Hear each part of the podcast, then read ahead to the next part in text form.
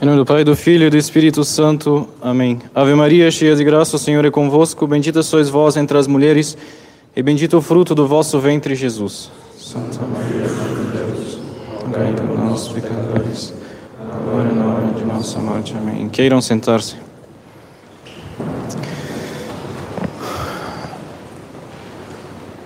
Lembramos, antes de tudo, a modéstia no vestir para vir à Santa Missa. Nós não falamos apenas da decência que é necessária em todas as circunstâncias da vida, mas também de um mínimo de formalidade nas roupas para vir à casa de Deus e à missa. Evitem-se, portanto, roupas relaxadas ou informais. Evite-se a camiseta de malha pura e simples, evitem-se as roupas com as coisas escritas, com um logo muito destacado de alguma marca, com personagens de desenhos ou filmes e etc. Isso vale também para as crianças, para habituá-las bem. Em tempo de pandemia, o mesmo se aplica para as máscaras. Evitem-se também roupas de equipes de qualquer modalidade esportiva e símbolos políticos. Observamos o antigo e tradicional costume de todos os homens ficarem do lado da epístola, à minha esquerda, à direita de quem olha para o altar, e as mulheres do lado do evangelho, à minha direita e à esquerda de quem olha para o altar. As famílias, entretanto, podem sentar-se em qualquer local na capela. Continuamos alertando para não esquecermos dos erros da direita, além dos erros da esquerda. Essa direita que se desenvolve no Brasil e no mundo, essa direita que não tem o reinado social de Cristo como finalidade. Essa direita enviada de liberalismo em seus princípios, em sua moral, em sua política, em seu entendimento do ser humano e da sociedade, eivada de liberalismo quanto à família. Essa direita que tem uma visão muito errada e distorcida do que é a verdadeira e boa liberdade. Essa direita ligada também muito a esoterismos, a teorias alheias ao catolicismo, tal como uma visão simbólica do mundo, astrologia, camadas de personalidade. Permanecemos atentos e não compactuemos com o erro nem mesmo para combater outros erros supostamente maiores. Atenção às paixões políticas que nos cegam e que nos tornam fanáticos defensores de políticos e de suas posições. Caros cristãos, eis que chegando nos últimos dias do ano litúrgico, a igreja, sempre atenta à sua missão divina, quer que nós façamos hoje, podemos dizer, um certo, um pequeno exame de nós mesmos, para que possamos reconhecer e compreender quais os frutos que tiramos de tantos sermões e explicações do Evangelho ouvidos ao longo deste ano. Para aumentar em nós o fervor e para que nós fiquemos mais entusiasmados com esta consideração, a igreja nos propõe o evangelho de hoje com duas pequenas parábolas que mostram quão grande é a, efic a eficácia da palavra divina. A primeira parábola é daquela pequena semente de um grão de mostarda que um homem semeou em seu campo, que então cresceu e se tornou uma árvore muito grande. Assim também é a palavra de Deus como uma semente fecunda que cresce nas almas de boa vontade e produz muitos e fecundos frutos. A segunda parábola fala daquela pequena porção de fermento que uma mulher mistura com três medidas de farinha até que tudo esteja fermentado. Da mesma forma, a palavra de Deus, como fermento espiritual, tem o poder de transformar e santificar o coração do homem.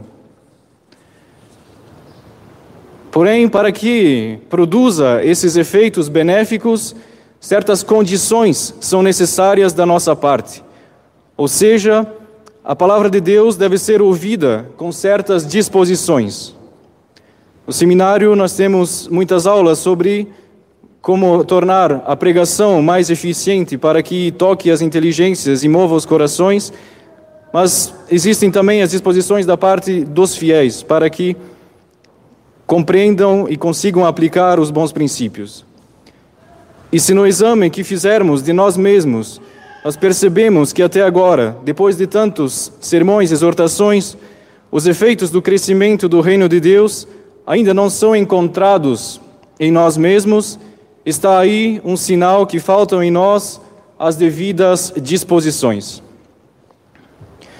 Em seus escritos, São Bernardo nos indica quais são as disposições tão necessárias para tirarmos o maior proveito da palavra de Deus.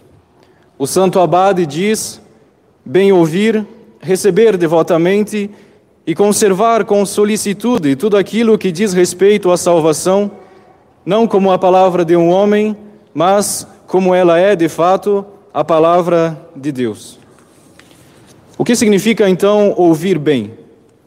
Bom, a primeira e indispensável disposição exigida de nós é certamente aquela de escutar a palavra de Deus, isto é, as pregações.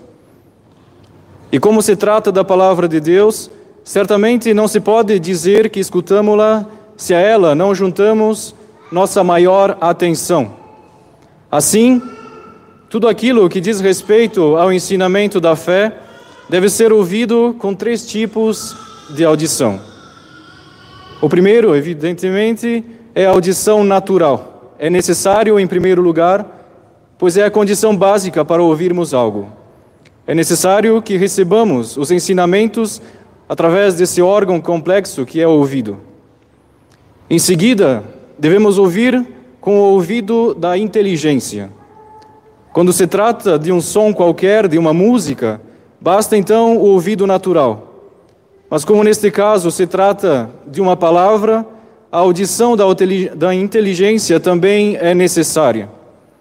Assim sendo, nós devemos procurar compreender bem aquilo que nós escutamos e depositar ali nossa maior atenção. É no ouvido da inteligência onde nós discernimos o sentido das palavras. Um terceiro item necessário para ouvir bem é ouvir com o ouvido da obediência. Pois se estivéssemos ouvindo um discurso qualquer, uma explicação, por exemplo, seria suficiente bem compreendê-la.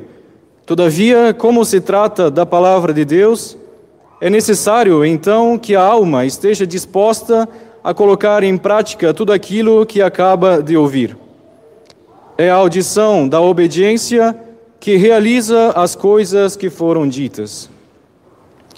Assim sendo, se os sermões, pregações e conselhos são ouvidos desta forma, então certamente pode-se dizer que essa primeira disposição está presente. Deste modo, grandes frutos serão obtidos, assim como o povo da antiga aliança, que para melhor ouvirem Esdras, que lia a palavra de Deus, inclinaram-se, prostraram por terra, e por essa atenção que lhes deram, lhes tiraram um grande proveito. Continuando assim nas disposições dadas por São Bernardo, após ter considerado a necessidade de ouvir bem, devemos observar o segundo ponto, que é de receber devotamente. Essa disposição significa ouvir o ministro de Nosso Senhor com respeito e reverência.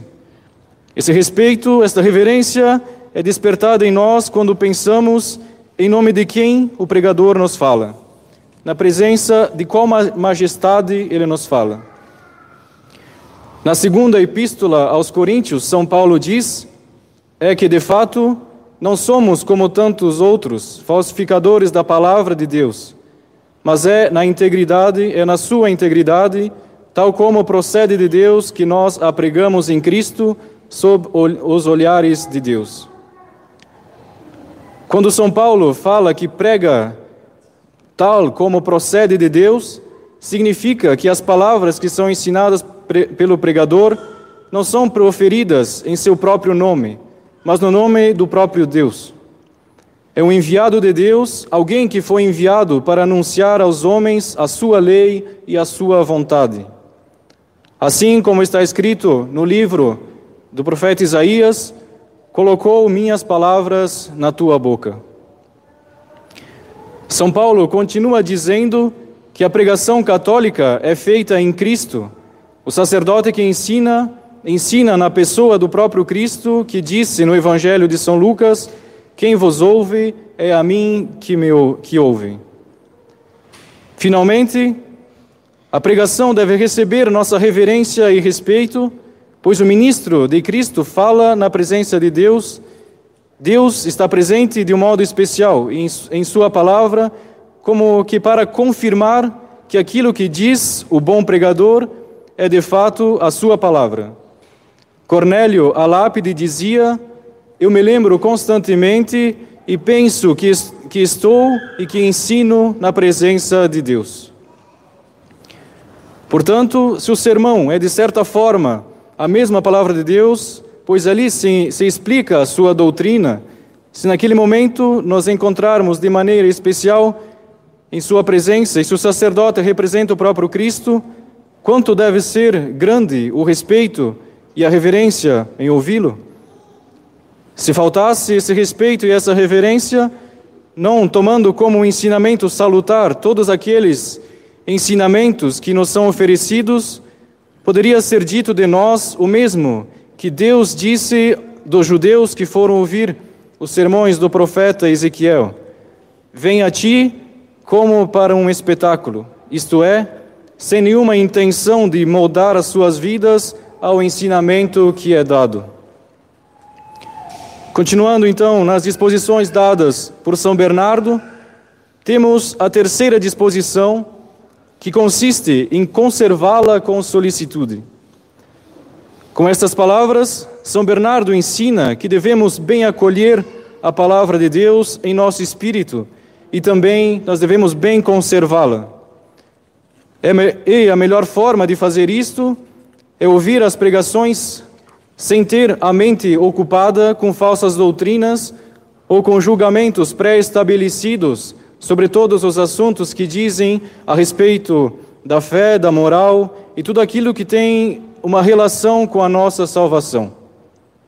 São Paulo, dando a conhecer a utilidade da Sagrada Escritura, da Palavra de Deus, parece que quer nos tirar esses juízos errados, dizendo Toda a Escritura é inspirada por Deus, é útil para ensinar, para repreender, para corrigir e para formar na justiça. Sim, ela é útil para ensinar. Se a palavra de Deus está destinada a ensinar, não se deve então ir ouvi-la acreditando que já fomos educados o suficiente, que não precisamos de nenhuma outra instrução. Santo Ambrósio dizia: não há ninguém que não necessite ser ensinado. A palavra de Deus é útil também para repreender.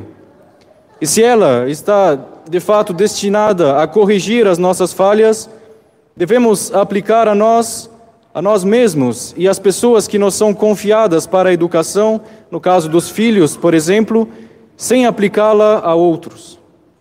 Muitas vezes nós podemos pensar que tal coisa que foi dita não é para nós, mas nós nos enganamos. Assim sendo, nós devemos considerar cada ponto e aplicá-lo em nossa vida pessoal e não para examinar o próximo em seus defeitos. São João Crisóstomo dizia: Tomai então o que é vosso e não discutais sobre o que é alheio. E por fim, a palavra de Deus está destinada também a reformar e corrigir os nossos costumes, e é por isso que devemos ouvi-la buscando sempre esta finalidade. Caros cristãos, busquemos ser sempre dóceis aos ensinamentos da Igreja e fazer dos textos sagrados a nossa regra de vida, guardando em nossa alma e colocando-os em prática nas nossas vidas. Empenhamo-nos em cooperar com a graça de Deus oferecendo uma natureza bem disposta para recebê-la e tenhamos fé neste poder transformante, transformador que é o do Evangelho e tenhamos paciência, pois é Deus quem dá o crescimento e que nosso único fermento seja o ensinamento de nosso Senhor. Em nome do Pai, do Filho e do Espírito Santo. Amém.